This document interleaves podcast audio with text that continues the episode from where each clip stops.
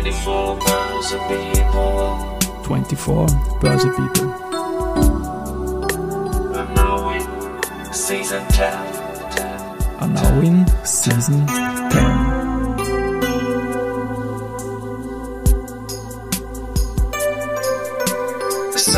Presented by Babak Group.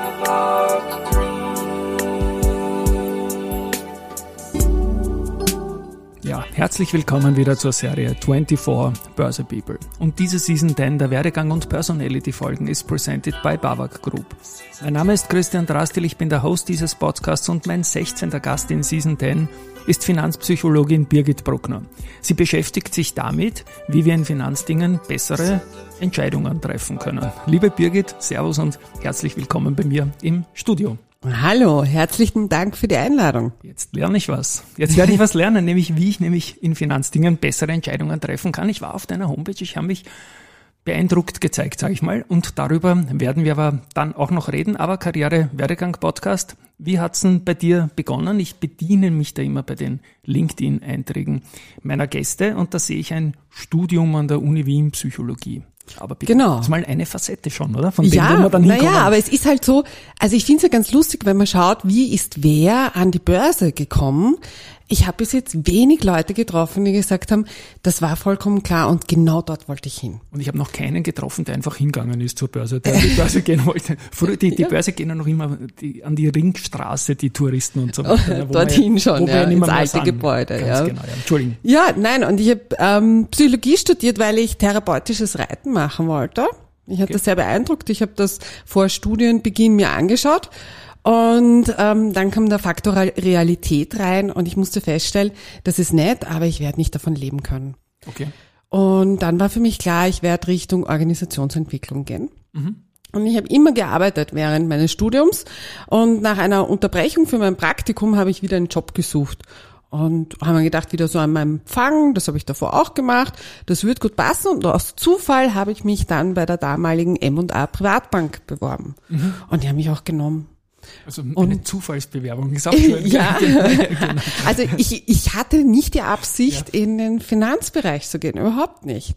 Und bin dort in diese Bank reingestolpert, habe da am Anfang ähm, Kaff- Kaffee serviert und Kunden begrüßt und habe im Tun, auch im Gespräch mit Kollegen und Kolleginnen, ähm, langsam dazugelernt. Und ich bin neugierig geworden.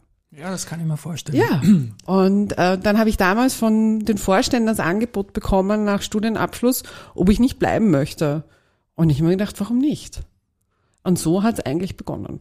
Und im Studium, da gibt's ja auch noch eine Arbeit, da, da möchte ich noch in Hindsight Bias. Ich liebe Ja. das Wort. Erzähl doch mal, was ist das überhaupt und in welchem Anwendungsbereich hast du diese rückschauorientierte Geschichte gemacht? Also das ist ja ein Fakt aus der Verhaltensökonomie, der beschreibt, dass wir, ähm, wenn wir versuchen zu erinnern, was unsere Prognose war oder wovon wir ausgegangen sind, und wir versuchen uns da, dann an unsere Prognose zu erinnern, nachdem das Ereignis tatsächlich eingetreten ist, es funktioniert nicht.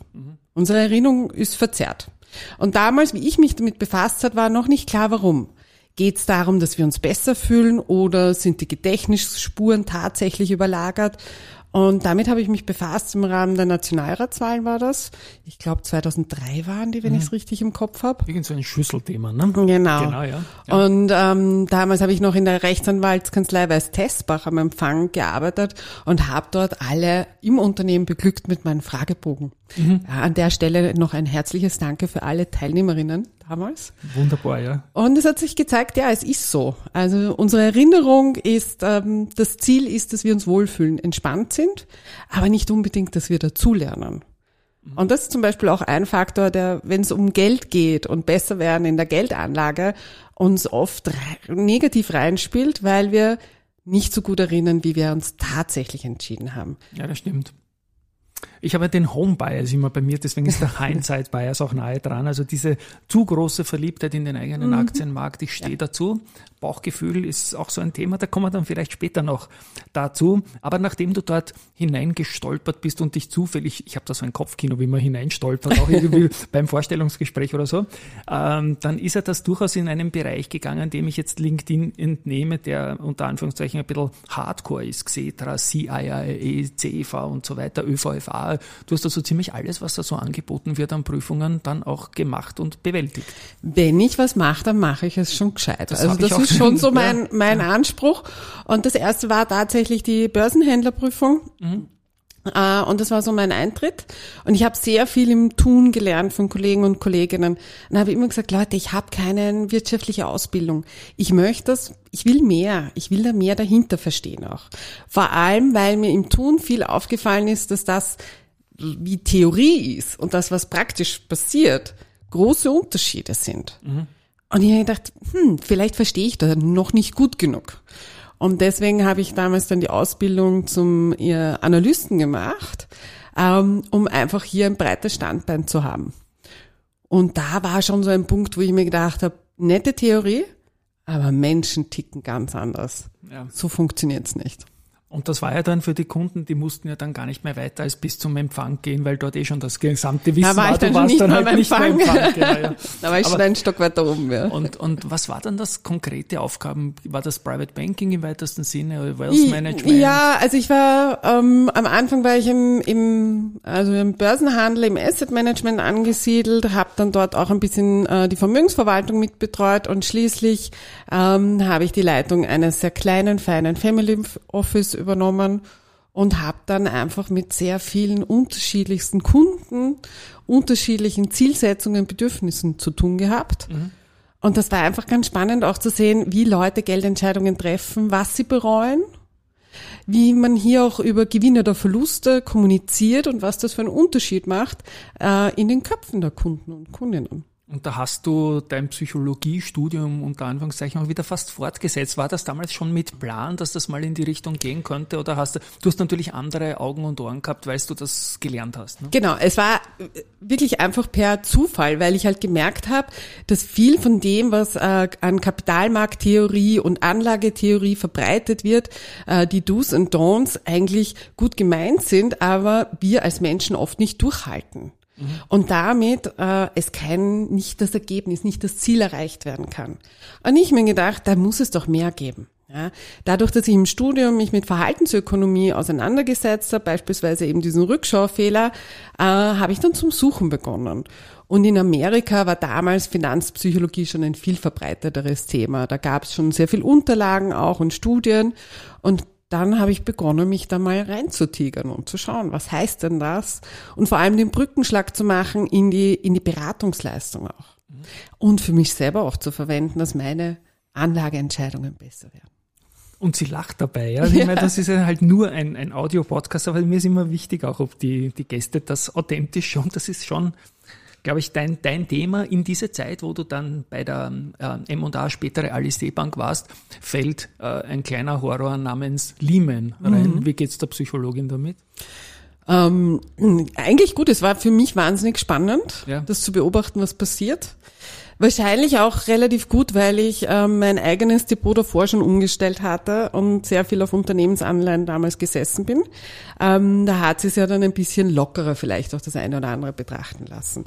Aber es war schon faszinierend zu sehen, dieser schwarze Schwan, ähm, das Unmögliche tritt ein, ähm, wie die unterschiedlichen Reaktionen darauf sind. Ja. Ja. Ich muss dich unterbrechen, weil ich nämlich in meinem Podcast, wenn Begriffe vielleicht nicht alle so auf der Agenda haben, dann bitte ich dich jetzt den schwarzen Schwan zu erklären, kurz bitte. Ja, es ist ein weißer Schwan, der in schwarze Farbe gefallen ist. Ja. Oder äh, Ereignisse, die zwar theoretisch möglich sind, aber sehr kleine Wahrscheinlichkeiten haben, dass sie passieren. Wie? Nämlich eine Tatsache, dass eigentlich ein ganz großer Garantiegeber des Marktes, nämlich Lehman Brothers, äh, zahlungsunfähig wird. Ja. Und da waren mündelsichere Produkte, also in unserer höchsten Risikoklasse, waren mit Lehman-Anleihen besichert und waren damit plötzlich wertlos oder vielleicht 30 Prozent dann Tilgungsrate im Nachhinein. Und das war äh, spannend zu sehen, wie es Umdenken erfordert. Ja. Und das ist auch die Sache, wo ich immer sage, kritisch denken. Ja. Nichts ist sicher. Ähm, Das ist einfach, Geldanlage hat nichts mit Sicherheit zu tun, auch wenn wir gerne den Begriff verwenden. Ja. Da hat damals ja eine Umfärbung von mehreren Schwänen stattgefunden. Es ist ja nicht bei Lehman geblieben und ich kann mich erinnern, damals hat es uns ja alle vom Schiedsrichterstuhl gehaut. Da habe ich Bankenvorstände getroffen, die haben gesagt, keine Ahnung, ob es uns in drei Monaten noch gibt. und das Ganze wirklich gekommen? Du hast in einem Nebensatz jetzt gesagt, dass du dein Depot umgeschichtet hast. Also du bist selbst auch Real Money Investorin. Das ist schon wichtig, um das Ganze zu spüren, glaube ich, oder? Ähm, es ist nicht nur wichtig, um es zu spüren, sondern es ist einfach wichtig, um auch für mich und mein Leben vorzusorgen. Ja. Und ich glaube, es ist einfach etwas, ähm, was noch immer zu wenig, langsam etwas mehr, aber noch immer zu wenig in äh, allen Köpfen drinnen ist. Dass so wie es sich momentan gestaltet, ich einfach ohne eigene Vorsorge vielleicht ähm, eine schwierige Situation haben kann. Und das Sparbuch ist nicht sicher. Ja, es geht mir jetzt gar nicht um Ertragsoptimierung, sondern einfach dieses Bewusstsein zu haben, dass egal wo ich mein Geld veranlage, wenn ich es auf einen Punkt hingebe, das ist eine wenig gute Idee. Also Risikostreuung natürlich Ja. als ganz großer Punkt. Ja. Wir haben im Vorgespräch auch über Optionen gesprochen, über Calls und Puts. Das lassen wir jetzt weg. Ich finde es ja total spannend. Ich bin da auch ein bisschen nerdig in diese Richtung, aber das Angebot für Privatanleger ist halt auch sehr klein geworden seit Step Ende. Ja, Alice Bank, Family Office, wir haben das alles angesprochen. Du hast dazwischen auch noch so einen Master of Science, glaube ich. Das fällt auch noch in diese Zeit ungefähr. Genau, ich habe schon während äh, ich Fiction. Sowas? Nein. Nein, nicht ganz, ja. okay. Also während ich noch äh, in der Bank gearbeitet habe, habe ich äh, die Ausbildung zur Organisationsentwicklerin und Coach gemacht ähm, mit systemischer Orientierung, weil mir damals dann schon klar war, ich bleib nicht ewig im Finanzsektor. Mhm. Ja. Ähm, ich, ich liebe es, mit Menschen zu arbeiten und auch mit kannst du eh unterschiedlichen Menschen. Ja, es war schon viel auch Computer. Ja. Ja. Ich liebe auch Excel-Listen, aber es war vielleicht ein bisschen zu viel. Und ich bin noch jemand, ähm, der gerne mal die Nase in neue Themen reinsteckt. Und ich hatte das Gefühl, es ist jetzt ein guter Zeitpunkt für mich, mich äh, auf eine neue Reise aufzumachen. Und wir sprechen von 2011 und die Selbstständigkeit. Ja. Genau. Element B. Element Ja. B. Ja. also äh, man muss irgendwie, wenn man sich selbstständig macht als EPU, braucht man auch irgendwie einen Namen und man kann den eigenen Namen nehmen oder man kann sagen, wer weiß, was mal draus wird, vielleicht wird's größer, kleiner, keine Ahnung, also nehmen wir einen Namen. Und das ist er geworden. ja. Ja. BB, Birgit Bruckner, Brigitte Bardot war schon besetzt, deswegen bis beim B. Ja, tatsächlich hätte ich gerne genommen Wiesenblau. Wiesenblau. Ja, war schon weg. Okay. Und Himmelgrün dann, war auch ohne schon weg. Element dann, oder? Ja, das war, war beides schon weg und dann Element mit Anlehnung an die Systemtheorie und fürs B kann sich jeder was suchen, was er haben möchte. Also Bohr fällt mir mal ein, natürlich Ja. vom Periodensystem her. Ordnungszahl 5. Ja, Ja, Bohr. Ja. Ist not? hart, ich auch. Genau. Und wir senden das als letzte Folge im alten Jahr. Da kommt dann Silvester vor der nächsten Folge. Und Bohr wird auch für Feuerwerkskörper eingesetzt. Habe ich rausrecherchiert, um, um, das, um das noch reinzubringen. Ja, die Selbstständigkeit mit Element B. Die Beweggründe hast du gesagt. Worum geht's bei Element B? Was ist da quasi dein Case? Ähm, also hat sich alles entwickelt und verändert, aber ein großer Bereich ist ganz einfach Organisationsentwicklung äh, und Coaching ähm, in durchaus den klassischen österreichischen ähm, Großkonzernen und Unternehmen, also ein bisschen KMUs, aber eher in den Konzernen eigentlich. Und ein zweiter Standbein von Anfang an war das Thema Finanzpsychologie. Weil ich es einfach wahnsinnig wichtig finde, dass man sich damit viel mehr auseinandersetzt. Jetzt ist ja in dieser Zeit, wo du dich selbstständig gemacht hast, irgendwie das nächste Problem an den Börsen losgegangen, die Staatsschuldenkrise irgendwie, die Zinsen sind immer weniger Ja. geworden. Und deswegen hat man anders veranlagen müssen, kreativer veranlagen müssen und mehr Wissen über sich selbst, was ich überhaupt aushalte in der Veranlagung. Und das spielt ja genau dem, was du anbietest, in die Hände, oder? Weil früher Sparbuch 8%, alles gut, ne? Ja, aber dazu muss man sagen, 2011 war an den Märkten schon einiges wieder passiert. Also die Ja. Kurse waren durchaus schon wieder hoch. Und wir haben gesehen, eine relativ lange Phase von sehr konstant steigenden Kursen, was zur Folge hat, dass wenn es lang gut geht, wir eigentlich risikofreudiger werden. Genau. Ja. Und das ist halt die Geschichte, diesen Zyklus verstehen, aber auch verstehen, was macht es mit mir selber? Äh, wie gehe ich mit Chancen und Risiken in der Geldanlage um? Und ganz wichtig, ganz am Anfang, wo will ich denn eigentlich hin? Weil viele auch gerade in so Phasen, wo man das Gefühl hat, okay, ich muss jetzt irgendwas machen. Das Sparbuch, ähm, da bin ich unter Anführungszeichen dumm, ja, weil da kriege ich ja nichts mehr für mein Geld, also muss ich jetzt irgendwas tun. Und dann gehen die Leute und suchen genau irgendwas. Mhm. Welche das passende Investment oder die nächste Apple oder Tesla Aktie. Mhm. Ja. Aber überlegen nicht, wer bin ich? Was passt zu mir? Und wie gut kann ich schlafen damit? Ja. ja. Ja, und die, es gibt ganz viele Anlageideen, ja, Deriva Derivate. Ich mache das heute nicht mehr, nicht weil ich vielleicht nicht schlafen könnte damit, aber ich könnte einfach das Risiko nicht managen, weil ich zu wenig am Schirm bin. Also muss ich auch sagen, es gibt gute Anlageformen, die passen, aber zu mir oder zu meiner Lebensphase nicht. Und das stärker zu hinterfragen und weniger zu hinterfragen, was ist der nächste Gewinnertitel ja, und versuchen Und- den und das Ganze hell noch, zu hey, sehen. Mit Ja. Hey Baby hinten dran, gell, was ist der nächste Gewinnertitel? Ja. Ja. Ich meine, Behavior, das ist eine meiner Lieblingsscheiben von den Bad Shop Boys. Da ist auch Being Boring drauf, das immer wieder mit dem Bohr. Das Ja. spiele ich dann vielleicht kurz ein. Cause we were never being boring. We had too much time to find for ourselves.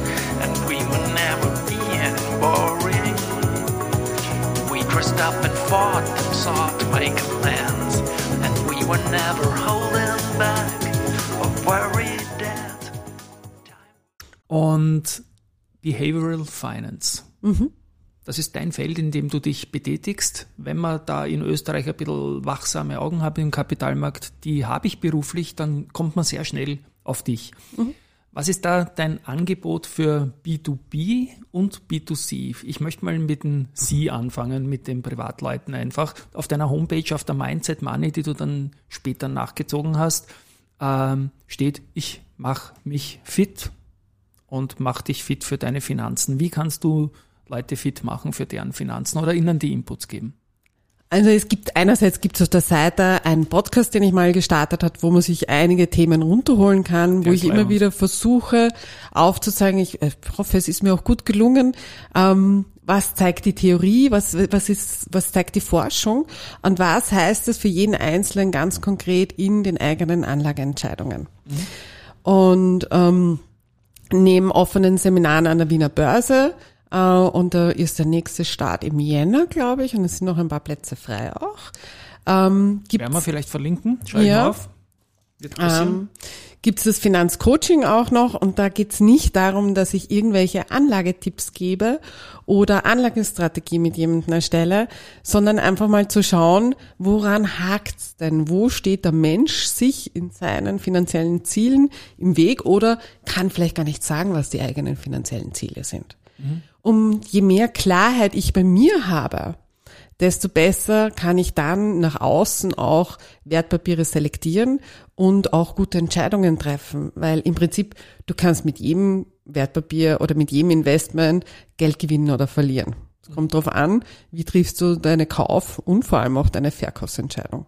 Und wie einsteigergerecht setzt du das an? Macht es vielleicht sogar Sinn, dass ich sage, ich möchte jetzt in den Kapitalmarkt irgendwie einsteigen, was investieren und hören wir zuerst die Birgit an und dann erst weiter?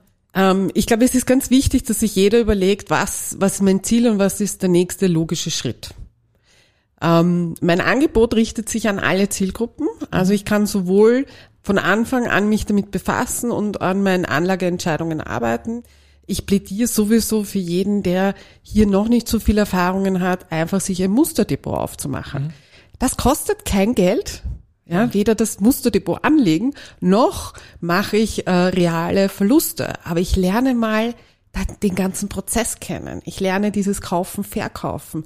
Ich erlebe vielleicht auch, was passiert mit mir emotional, wenn etwas fällt oder wenn etwas überraschend steigt. Ja? Welche Ideen kommen damit auf, um einfach sich kennenzulernen und dann beim eigenen Geld besser entscheiden zu können. Wie siehst du in diesem Kontext Musterdepot diese Börsespiele, wo dann durch den Wettbewerb vielleicht ein bisschen ein Zusatzfaktor reinkommt? Naja, da geht's um was ganz anderes. Da will ich gewinnen.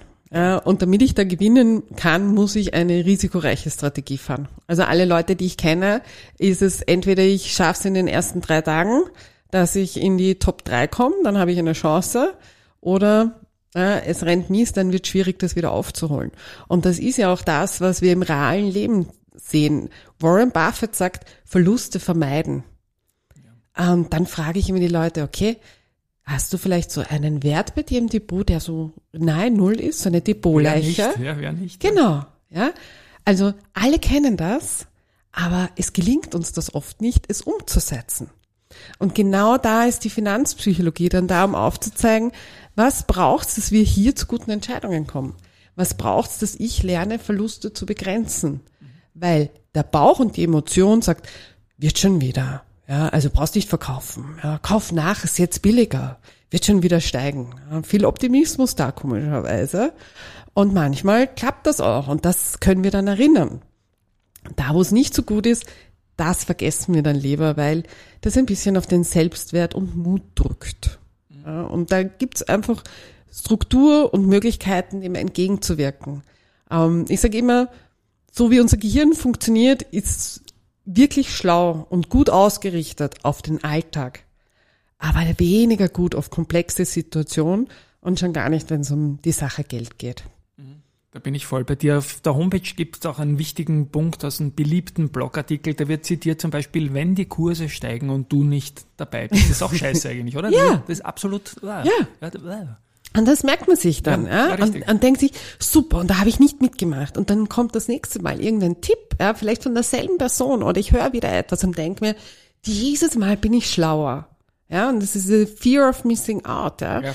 Dass ich dann sage, aber jetzt schnell. Und weil es beim letzten Mal nicht dabei war, nehme ich dieses Mal das doppelte Kapital. Ja, weil ich habe ja noch im Kopf alte entgangene Gewinne, die muss ich ja noch aufholen. Ja, also steige ich jetzt mit mehr Geld rein und schaue mir das weniger gut an. Und das Ergebnis in der Geldanlage ist immer, ja, ein Teil unserer Entscheidung und ein Teil ist Zufall. Also Glück oder Pech. Und ich kann mit schlechten Entscheidungen und Glück mit einem Gewinn aussteigen. Ja. Emotional verbuchen es wir dann aber unter Kompetenz und überschätzen dann eigentlich, was wir managen können oder wie wir hier auf Dinge zugehen. Und ich sage, Geldanlage ist was, da lernt man Demut auch und Dankbarkeit. Ja? Und ähm, manchmal hat man gut entschieden und trotzdem entsteht ein Verlust, weil halt der Faktor Zufall in die andere Richtung ausschlägt. FOMO hat ja ein bisschen was auch mit Herdentrieb zu tun, weil das muss ich ja irgendwo hören, dass ich diese, diese vier auch haben kann. Oder ist mein Bauchgefühl und ich habe es nicht umgesetzt, kann auch sein. Wenn du eine kleine Hitparade, musst das nicht ranken, aber was sind so die Topstars in der Hitparade der Anlagefehler, die man so machen kann als Privater? FOMO gehört sicher dazu, oder? Ja, ähm, ich würde sagen, der erste Fehler ist, sich nicht um seine Finanzen zu kümmern. Ja, das ist der größte Ja? Fehler. Also so dieses äh, einfach mal wegschauen. Ja. Status Quo Bias ähm, habe ich schon immer so gemacht, mache ich mache ich auch weiterhin so und äh, die Sachen nicht zu hinterfragen. Das würde ich als allererstes. Als zweites, glaube ich, ist es die Sache der Umgang mit Informationen.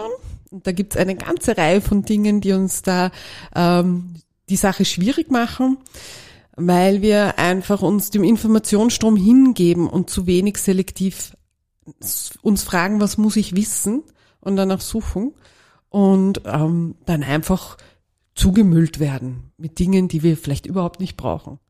Und auf dieser Basis uns gut informiert fühlen, also kompetent, emotional, äh, entspannt, vielleicht auch risikofreudig dann, aber faktisch schlecht informiert sind. Und dann Geldentscheidungen treffen, geht leichter, fühlt sich emotional entspannt an, heißt aber nicht, dass wir eine gute Voraussetzung haben. Das wäre so mein zweites. Ja. Und ein drittes ringe ich dir noch ab.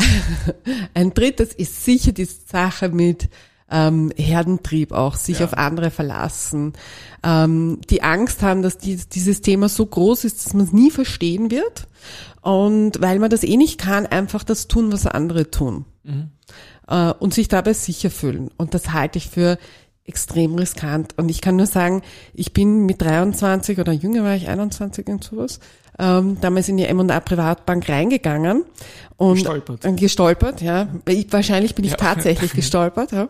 Ähm, und ich kannte den Unterschied zwischen Aktie und Anleihe nicht. Ja, und ich hatte Matura-Abschluss. Ich hatte die Hälfte eines äh, Studiums fertig. Also klassisch österreichisch. Und die Sache ist, die Sache ist nicht so groß mit der Börse und Geldanlage. Nein, gar nicht. Ja, man kann es verstehen. Und es ist wie Radfahren ist so mein Vergleichspunkt. Ja. Ich, ich kann Radfahren von Punkt A nach B. Ich kann nicht Downhill fahren und ich kann keinen Trick in der Halfpipe. Ja, aber das reicht, was ich Radfahren kann. Und ja, es gibt in der Geldanlage wahnsinnig komplexe Dinge. Die Frage ist, brauche ich das für mich? Muss ich das verstehen? Ja? Nein, denn es gibt genug andere Investmentmöglichkeiten, die ich verstehen kann und wo ich auch rauskomme. Ja, also mutig, nur tun. Und, und immer aufs Risiko schauen natürlich. Ne? So wie du mir auch erzählt hast, bist du risikoavers fast jetzt schon. Avers ist vielleicht das falsche Wort, aber du risikobewusst halt. Ne? In Ja, also ich glaube, ähm, die Sache mit dem Risiko ist, wir sind alle, es gibt keine risikoaversen Geldanleger. Ja, wir Ja. werden alle risikofreudig, wenn es um Verluste geht. Ja. Ähm, aber das, sind was die ich für- größten Spekulanten auf der Kreditseite. Ne? ja, ja, das wissen sieht man auch. Ja.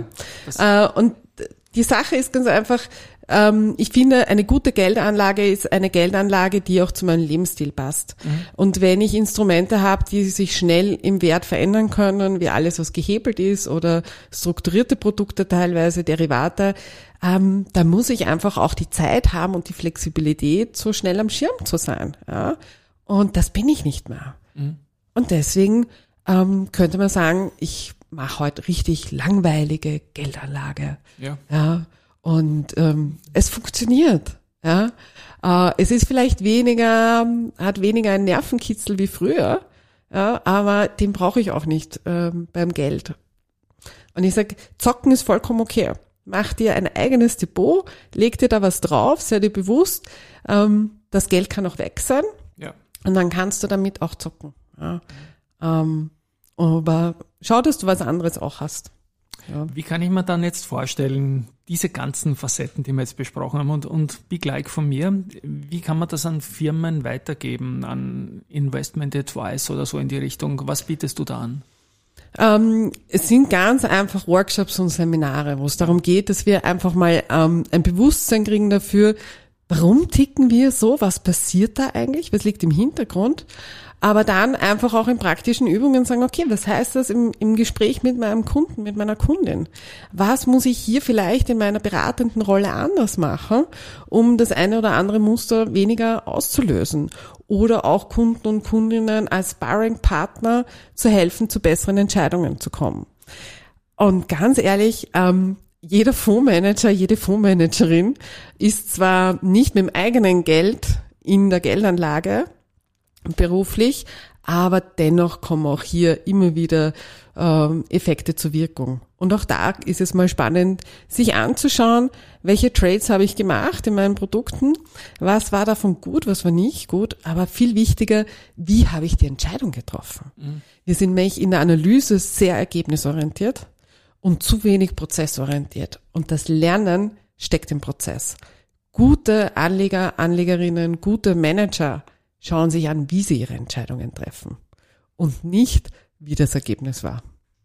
Du hast den Podcast angesprochen, da gibt es ja unglaublich viel Inspiration drinnen. Es sind fast Evergreen-Folgen von den Themen her, kann man fast sagen, oder? Momentan pausierst du ein bisschen. Ja, Why? die Sache mit der Zeit. Ja. Es ist einfach, ich habe versucht in meinem Podcast sehr klar Themen auch von der fachlichen Seite, also von der Forschung herzustellen, zu zeigen an Beispielen, was heißt das im, im Tun und dann auch Lösungen aufzuzeigen, wie kann ich damit anders umgehen. Und das ist richtig viel Arbeit, was da drinnen steckt. Und das ging richtig gut äh, in den Lockdowns. Vor allem, wenn man was Gescheites reden will. Ja, Ja. Manche Podcaster tun sie, okay. ich schaue mich jetzt selbst an, ja, nein, nein. Und für mich war es einfach so, dass ich diesen Anspruch, den ich dahinter habe, einfach im laufenden Business nicht halten konnte. Ja, ähm, ich, ich bin Mama, ich ähm, bin selbstständig, ich mache die Ausbildung zur Verhaltenstherapeutin. Ähm, die Tage sind voll. Und du ja. bist Vortragende an vielen Orten, wie man auch immer wieder sieht. Also Wiener Börse haben wir erwähnt, da Mhm. wird es was geben, das werde ich raussuchen, in den Shownotes verlinken. Das Jahr 2024 steht vor uns. Wir haben jetzt ein relativ gutes Kapitalmarktjahr gehabt. Ich glaube, viele Leute werden FOMO fühlen, weil sie es nicht gespürt haben, dass das gut wird nach dem Horrorjahr 2022. Was sagt die Psychologie für 2024? Ist es nicht ein, ein Call to Action? Schwer, gell? Ja, ähm, ich, also was sagt die Psychologie für 2024? Ähm, meine Empfehlung wäre, nimm dir mal Zeit. Nimm Ja. dir Zeit, setz dich hin, überleg dir, was will ich mit meiner Geldanlage erreichen?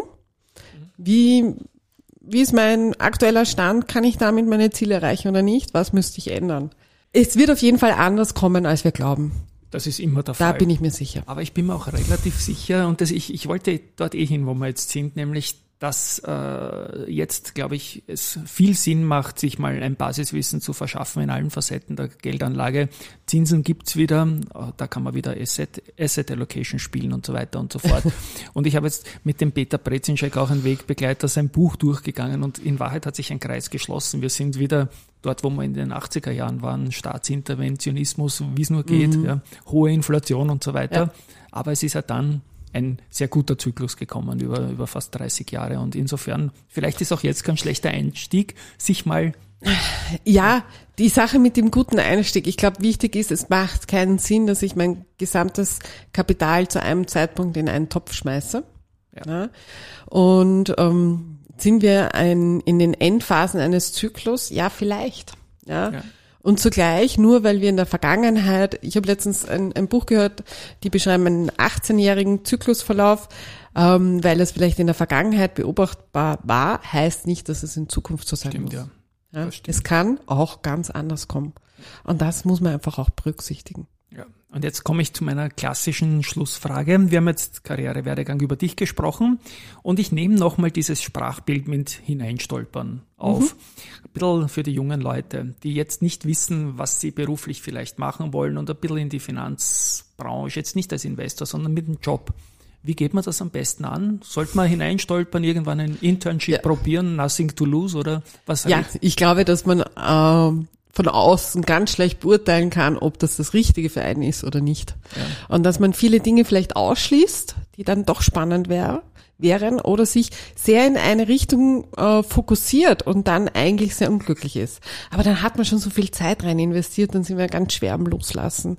Und daher äh, reinschnuppern. Ja. Ja, einfach, einfach dieses Erkennen, Ausprobieren und hat mir alle Freunde, die mich gekannt haben, wie ich erklärt habe, ich arbeite jetzt in einer Bank und ich bleib dort in der Bank und ich, ich arbeite dann noch mehr und ich mache eine Analystenausbildung, haben den Kopf geschüttelt, weil ich bin nach der Bank in den Augarten gefahren und bin dort dann auf der Slackline herumgetanzt. Ja.